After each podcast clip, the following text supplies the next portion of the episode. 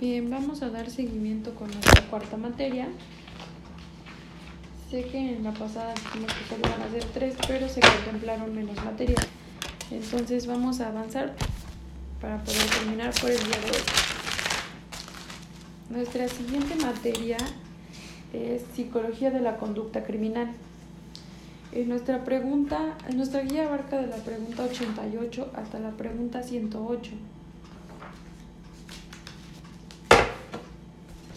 En nuestra primera pregunta nos, nos dice, ¿de qué se encarga el psicólogo criminal?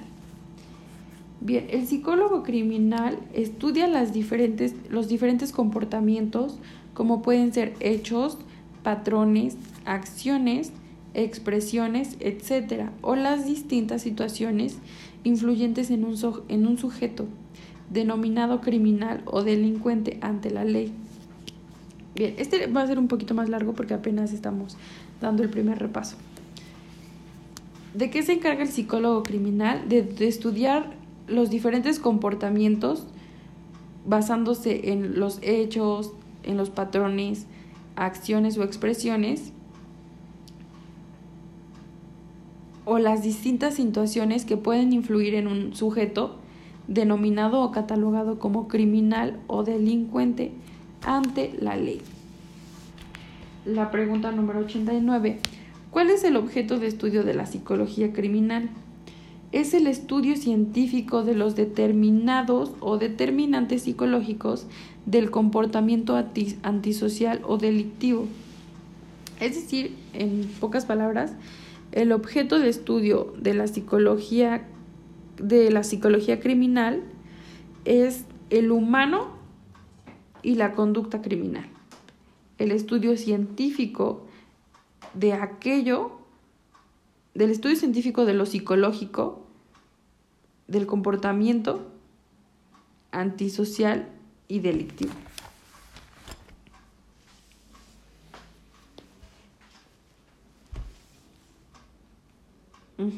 Es que lo, estamos, lo estoy comprendiendo un poquito.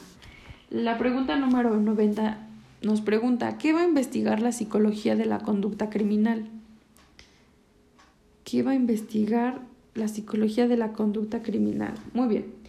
Número uno, va a investigar al delincuente. Hablando desde la historia de vida, la familia, el ambiente, el tipo de inteligencia o su inteligencia, los métodos que acostumbra las creencias, su religión, todo aquello que puede influir en una conducta criminal. Su historia de vida, en pocas palabras, como dijimos al principio. Lo segundo va a ser las motivaciones, que pueden ser el placer, la economía, la venganza, etc. Aquello que, como dice, lo acercó a la conducta criminal o lo que lo motivó a una conducta criminal. Y la tercera son las causas, que pueden ser influencia, lo social, algún, alguna dependencia o alguna sustancia, un trastorno, etc. Las causas, ok, vamos a dar el resumen. El psicólogo de la conducta criminal va a investigar al delincuente, es decir, todo aquello que nos parezca relevante. Su círculo social, su historia familiar, su historia escolar, etc. Eh, ¿Qué son sus intereses? El segundo van a ser las motivaciones. ¿Qué lo llevó a esta conducta criminal? ¿Qué lo impulsó? Y la causa es en el momento en que tomó la, de, tomó la decisión de llevar a cabo una conducta criminal. Nuestra pregunta número 91 nos dice, explica la diferencia entre crimen, criminal y criminalidad. Crimen hace referencia a la acción delictiva o a la acción antisocial. Criminal es el sujeto que va a cometer un crimen o un delito tipificado. Y por su parte, la criminalidad es la disciplina que se encarga del estudio de los crímenes y de los criminales, de las conductas criminal, de, delictivas, perdón, y el por qué se están dando. Entonces, crimen, crimen es aquella, aquella acción, aquella acción delictiva. El criminal es el sujeto que comete esta acción y la criminalidad es la disciplina que va a estudiar esta conducta y a esta persona que cometió un crimen. Nuestra pregunta número 92 dice, explica qué significa que la psicología de la conducta criminal intenta describir, explicar, predecir y modificar. Bien. Intenta describir por qué. Intenta describir las conductas y la manera en la que sucedió y se lleva a cabo esta conducta criminal. Explica el procedimiento, las motivaciones y la causa que ya fue antes mencionado. Predice qué podría ser, predice los lugares en los que se podría llevar a cabo, porque ya sabemos todo lo anterior, y los tipos de patrones que lleva a cabo. ¿Y qué modifica? modifica en base, por ejemplo, a un sistema carcelario o modifica en base a, tomando en cuenta sus pensamientos, la conducta para llegar a la prevención. Vamos a pasar a nuestra pregunta número 93, que dice, nos pregunta, perdón, ¿qué tipo de ciencia es la psicología de la conducta criminal y por qué? Aquí está. Es una ciencia empírica. ¿Por qué? Porque se lleva a la práctica. Es una ciencia social porque estudia al ser humano. Y es una ciencia aplicada porque pasa en la realidad, en situaciones reales de la vida. Nuestra pregunta número 94 nos pide, explica qué es la síntesis criminológica mencionando qué aporta a cada ciencia es de las preguntas más largas que tenemos. Bien, la síntesis criminológica es la composición de un todo por la reunión de sus partes. Los aportes, por ejemplo, a la antropología criminal, perdón, criminológica, es que aquí lo escribimos mal,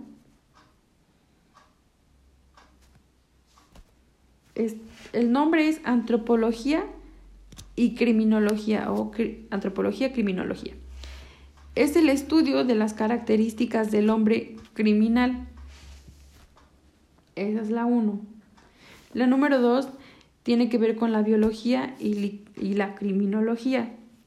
Es el estudio al hombre en que en su conducta antisocial desde antecedentes biológicos, tomando en cuenta los antecedentes biológicos, los genéticos y la influencia de factores biológicos en el crimen. La número tres es la sociología criminal. Estudia el acontecer criminal como fenómeno de colectividad y relaciona hechos que se den como sociedad.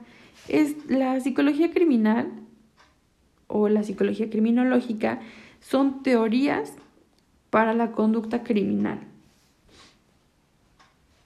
La número cuatro es la criminalística. Reúne las ciencias y los conocimientos humanos para responder el cómo, el dónde, con qué y para qué de un crimen. Se basa o su fin es encontrar al criminal y explicar el crimen o reconstruirlo para responder a las preguntas ya antes mencionadas. Y por último, ah bueno, no nos faltan dos. Nos quedamos en el cuarto aporte, este es el 5. Victimología son los estudios sobre los tipos de víctima que llegan a existir. Y ahora sí, el último aporte es la penología que es el estudio de los diversos medios de represión y prevención de conductas antisociales. ¿Qué, se ven, eh, ¿Qué forma esta penología? Las penas y los medios de seguridad son, es el método de aplicación y de actuación post penitencia. nos pasamos a la pregunta 95, ya casi de las últimas. ¿Cuáles son los ámbitos de aplicación de la psicología criminal? Hay siete ámbitos. La primera es la elaboración de teorías sobre el conflicto. Son teorías integrativas, teoría y conocimientos de la psicología para explicar los fenómenos del criminal. Y también existen las teorías predictivas, que intentan prever el comportamiento humano relacionado con la criminalidad y la reincidencia, es decir, prever lo que va a pasar si sigue y cómo seguirá. Lo dice el nombre, son teorías predictivas. El, número el ámbito número dos es la elaboración de técnicas específicas al desarrollo de instintos propios de la psicología criminal. Esta se va a separar en seis. En la reconstrucción de hechos que forman parte de los perfiles y la interrogación o la parte de interrogación, las pruebas de personalidad, el dictamen que ya vimos anteriormente, el careo, la aplicación de polígrafo y un juicio. Es como el proceso o las técnicas que se llevan a largo del proceso. El tercer ámbito es la victimización y la reacción social. Estudiamos a la víctima y sus procesos que son efectos, secuelas y motivación, así como la reacción social que son las respuestas formales e informales de la población de las conductas delictivas. Vistos en que, número uno, trauma o daño de bienes, dependiendo del caso y el delito. El segundo es daño de bienes, pero tomando en cuenta si hay pérdidas. La tercera son motivaciones conscientes o inconscientes del ser víctimas. El cuarto es la respuesta formal que está constituida por la pena o la demanda o acuerdo con las leyes. Es decir, se da una pena, la respuesta formal es una pena, pero apegada a las leyes, no nada más al aire. La número 5, respuesta informal, que es justicia por propia mano, se ve reflejada en justicia por, por la gente cuando no, no está pegada a las leyes. El ámbito número 4 es testimonio. Es la actuación para la evolución de la credibilidad y la fiabilidad de las personas que participan en el juicio. La participación del psicólogo es intervenir para evaluar si es verdad el testimonio y si es coherente el mismo. Como para darle validez. Testimonio, validez. El ámbito número 5, la investigación criminal, que involucra la creación de perfiles criminales y la participación en negociaciones de la geocriminalidad, es decir, de la escena del crimen, y el contenido psicólogo, psicológico perdón, de las evidencias. ¿Qué se va a ver en esta investigación criminal? Perfiles criminales, como ya fue mencionado, que es se va a realizar en base a la, al análisis de los patrones y los, y los delitos conectados. La segunda que se verá aquí es la participación en técnicas para proceder con el criminalista y llegar a una negociación. O mejor dicho, es el que negocia con el criminal. La geocriminalidad, que es la relación del lugar de los hechos con el criminal o con el delito. que tenían en común estos? El contenido psicológico se va a ver en la investigación criminal. Es decir, la investigación criminal ve los perfiles criminales, la participación a la hora de negociar y la escena del crimen vista en geocriminalidad. Todo tiene un significado psicológico y por eso se lleva a cabo. El ámbito número 7 es la prevención del delito propuesta de medidas económicas, políticas, sociales, sanitarias, etcétera, para reducir el crimen y su impacto. Se ven mm, reflejados en lugares como anexos, en lugares de servicios comunitarios, en alcohólicos anónimos y grupos así. Y nuestro séptimo ámbito es la psicología forense, que ya vimos el significado. Se refiere a la participación en el proceso jurídico, visto desde donde el dictamen y el peritaje. Nuestra pregunta 96, ¿qué son la sociología criminal y la criminología? La sociología criminal es el concentrado de grupos o en grupos. Tiene como fin analizar la relación entre la delincuencia y los distintos segmentos de la población, es decir, de acuerdo a la población o de acuerdo a sectores públicos o del país, por así decirlo, o de la comunidad, los, los delitos se hacen más presentes. De acuerdo a esta zona, este delito es más común. Ese es un ejemplo. O bueno, quiero explicar, quiero entenderlo así. Por su parte, la criminología es el concentrado individual. Es la ciencia que estudia el crimen y en su génesis, es decir, en su inicio, su desarrollo y su configuración. la sociología criminal es un aporte en donde se analiza la, el sector en donde se llevó a cabo y los delitos que son comunes en ese sector. Por su parte, la criminología es la estudia que, que estudia el desarrollo de la conducta criminal, desde su génesis, su desarrollo y la configuración. La pregunta número 97 nos dice, ¿qué aporta la criminología a la psicología de la conducta criminal? Y vamos a leer nuestra respuesta. Adaptación social de los delincuentes. Dependiendo del grado de adaptación a la sociedad, será juzgado qué tan peligroso es este individuo y qué delitos como cometerá. Es la capacidad de actuar puede ser aparentemente pulcros y cometer delitos, estos en su mayoría a escondidas, que son los más peligrosos. Catalogado como alta, su adaptación es alta, ya que son eh, comúnmente son los criminales que son muy bien parecidos o tienen muy buena presentación y por eso es de adaptación alta, porque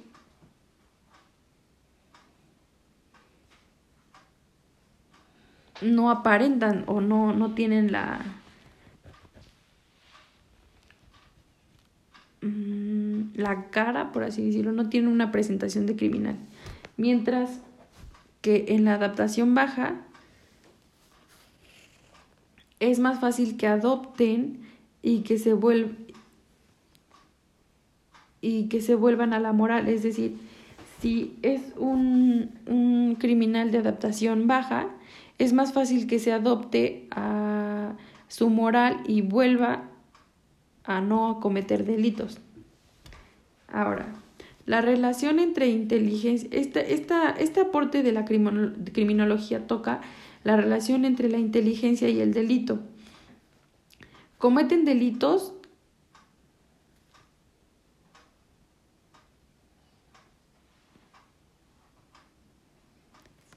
dependiendo a su inteligencia y esta inteligencia va a ser calificada como alta, medio o bajo. Es decir, es más probable que haya cometido un delito si su inteligencia era alta.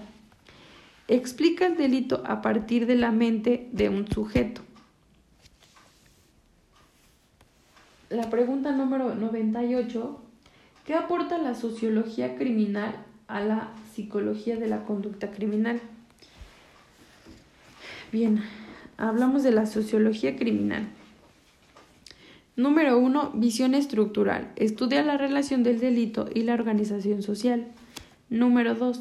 Visión funcional. El delito tiene una función en la sociedad, mantener la salud de ésta. Y número 3. Anomía. ¿Qué quiere decir teoría? La número 99. ¿Qué aportan las ramas de la psicología al estudio de la conducta criminal? Bien, la rama de la psicología evolutiva. Su aporte es la influencia entre la cognición y el entorno. Cambia la manera de pensar de una persona conforme crece y puede cambiar conductas, pero no lo vivido. ¿Y dónde creció?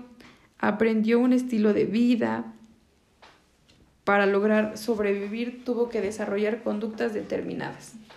Es decir, si una persona crece en un contexto mm, violento o en un contexto de sesgos de moral,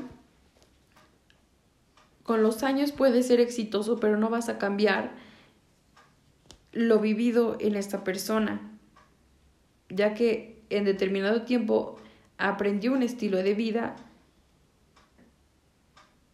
puede que salga de esta situación en la que creció, pero también puede que crea modelos, cree, perdón, cree que los modelos violentos son normales o normaliza el que haya prototipos de violencia aceptables. El número dos, ausencias limitan las capacidades biológicas son las creencias de que la biología en excelencia basta, cree que solo por eso es buena persona. El ejemplo es una persona puede tener un coeficiente intelectual alto, pero puede tener una ausencia de apoyo psicológica o emocional. Eh, el, coeficiente intelectual no te va a, ¿cómo se podría decir? No, no te va a asegurar nada. Número 3. Adolescencia, etapa más relevante a la evolución. Todo lo que nos enseñan de pequeños sigue, surge importancia de evolución. No lo entiendo a esa, perdón. Después, psicología social. Las conductas se, se sustentan en actitudes hacia personas u objetos que van a determinar nuestro lugar en la sociedad, del cómo pensar y la actitud hacia lo que sea. Número 2. Teoría de la conducta de la atribución social. Cuando se le atribuye una causa a la aparición determinada, conducta sea buena o mala. Mala y es aceptada por un grupo, como el narcotráfico, los modelos de narcotraficantes. Número 3. Teoría de la disonancia, que la vimos en una materia pasada. Cuando una persona tiene que tomar una decisión y ambas son buenas opciones. Desarrollan tensión o ansiedad. Número 4. Desindividualización social. Acto grupal, ser parte de un grupo y perder su identidad. Pierden la culpa y el remordimiento. Se da mucho en organizaciones delictivas y se ve cuando a muy temprana edad se unen a cárteles y pierde su identidad y pierde la culpa, entonces se hacen sicarios desde pequeños.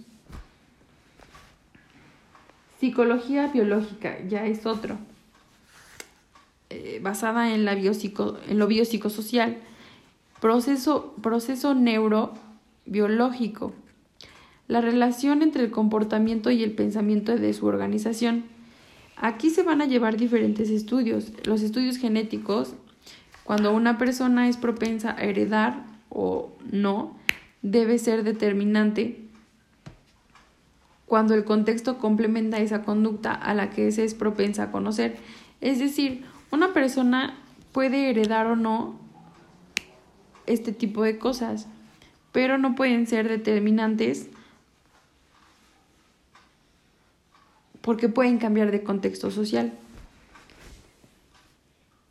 La audiencia, conocida como el control, a que no se reproduzca a alguien con alguna enfermedad.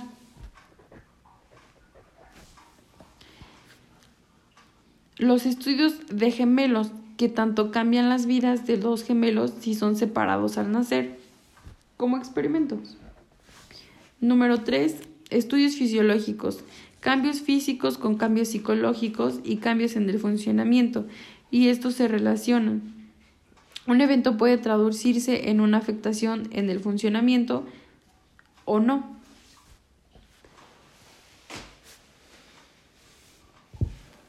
Por su parte, la psicología del comportamiento, basada en la conducta observable, como es lo que hace, que usa, con qué persona se junta o con qué persona se rodea,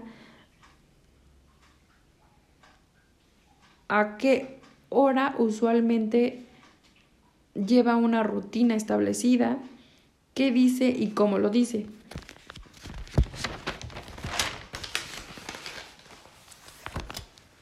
Y por último, la predicción. Podemos saber a qué tipo de personas pueden encontrarse las conductas criminales, en qué lugares es más probable encontrarlas y poder predecir la conducta antes de que se cometan más delitos.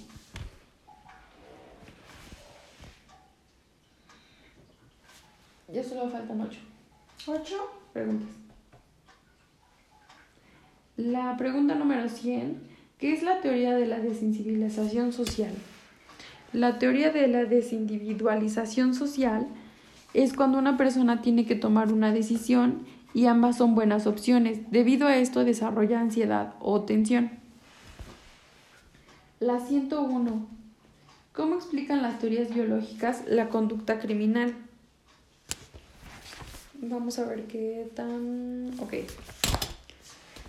La teoría biológica de Carl, Carl Lorenz presenta varios conceptos. Agresión, el instinto universal, las funciones y estas funciones que encontramos en animales y humanos. Mm, lo primero que nos explica es el control de población.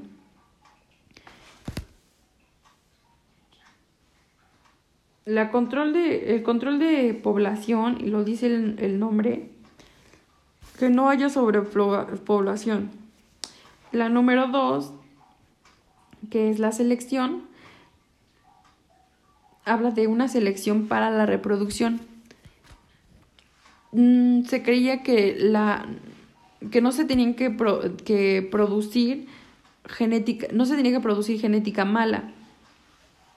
Eh, era más probable llevar a cabo las inseminaciones, inseminaciones y mantener la genética en la familia. La número tres habla de una defensa de territorio.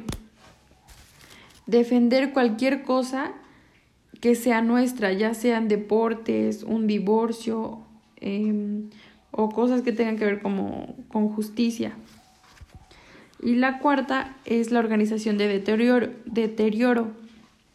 Preservar este orden social, ya sea por ideas, por políticas, por creencias o por profesiones.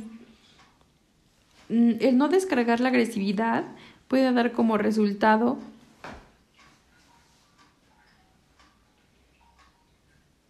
que acudamos a cualquiera de las cuatro anteriores ya mencionadas. Por su parte, la teoría de Wilson habla de la agresión y predisposición universal.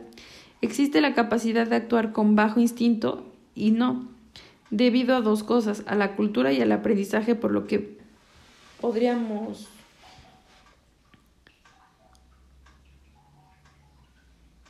optar actuar con bajo instinto. Lo va a determinar nuestra cultura y el aprendizaje. El aprendizaje visto como aquello que crecemos viendo. La 102 nos pide eh, ¿cómo, explican las teorías psicosociales la conducta humana. Sigmund Freud desde el análisis eh, explica la conducta criminal por la teoría de desarrollo, dado que el desarrollo puede controlar y analizar la agresión en base a que al deporte, al pedir perdón, a la liberación de emociones o al sexo, etc. También Freud tiene una teoría de agresión que habla de la frustración y el dolor. Terminar con un obsesivo y acude a la violación porque se frustra es un ejemplo.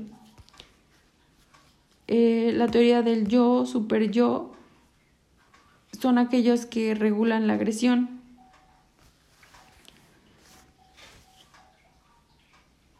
Y la agresión por su parte al servicio del yo es buscar un el bien como fin para todos. Hablando de beneficio en un divorcio de bienes separados. Y si hablamos de una conducta criminal, el asesinar o lastimar. Y la número tres, factores culturales no nos llevan a aceptarlo. Antes se aceptaba esta conducta criminal por sacrificio, mm, se ve reflejada en decir groserías o aceptar una violación.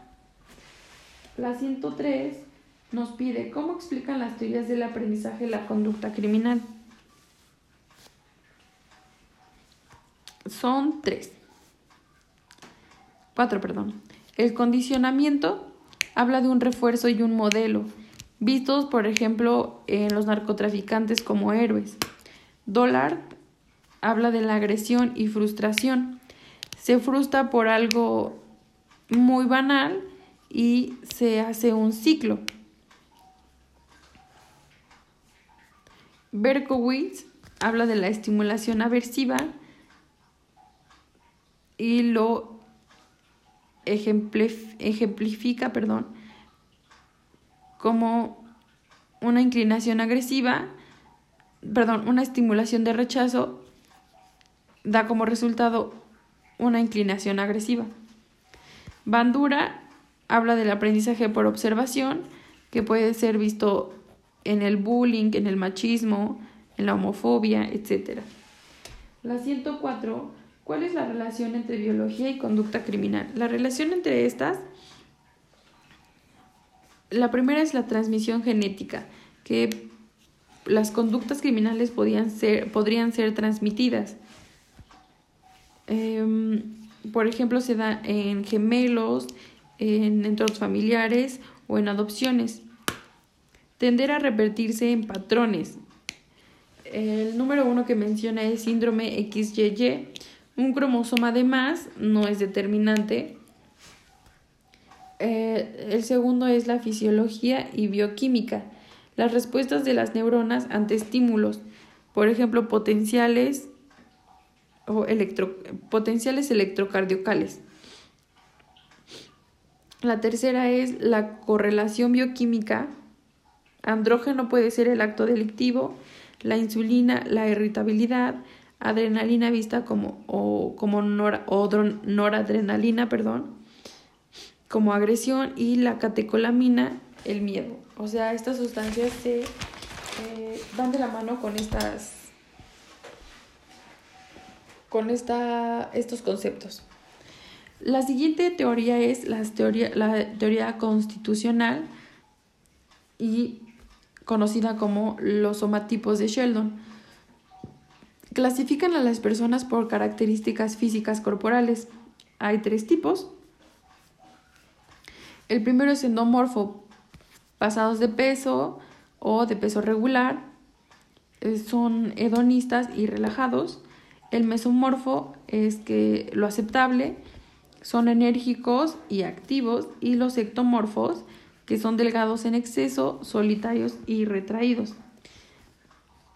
También toca el punto de disfunción cerebral que son em, Mezcla tres cosas, patologías, traumatismo y lo que afecta. Traumatismo como que como golpes, que puede ser la primera causa de una disfunción cerebral, y las, las patologías vistas como enfermedades y alteraciones por bacterias. Afecta que a la concentración, a la autoestima, al aprendizaje y al control de impulsos. El marco somático de Antonio Damasio es la toma de decisiones que se verán influenciadas por emociones, que dan como resultado una toma de decisión debido a que a sensaciones corporales y dan como resultado a las sensaciones somáticas. La pregunta número 5. ¿Cuál es la relación entre el entorno sociofamiliar y la conducta criminal? Número 1. Familia. Estudios de padres delincuentes. Existe una actitud negativa ante el hijo. No creían en las capacidades del hijo. Quien comete un delito es el hijo. La segunda son las tasas de negligencia y abuso emocional. Son casos en donde las personas que son abusadas o fueron víctimas de delitos donde fueron afectados tienden a ser delincuentes por verse afectadas. Y el número, el número tres, perdón, son las familias conflictivas o incompletas. Son los casos en donde hay violencia de cualquier índole, donde las figuras de los padres son distorsionados, tienden a cometer delitos. Y la número cuatro, que son los padres delincuentes, copian tendencias delictivas y determinan ser delincuentes más adelante. Y por último, la número 5, deprivación económica o y estrés. Son las personas con bajos recursos van a mm, buscar la forma para conseguir estas deprivaciones económicas.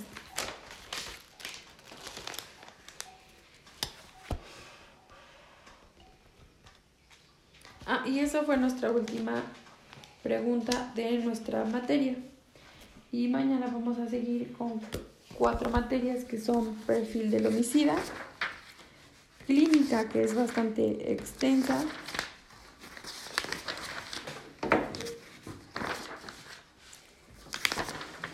eh, psicología educativa, que también es bastante extensa. Y educación especial.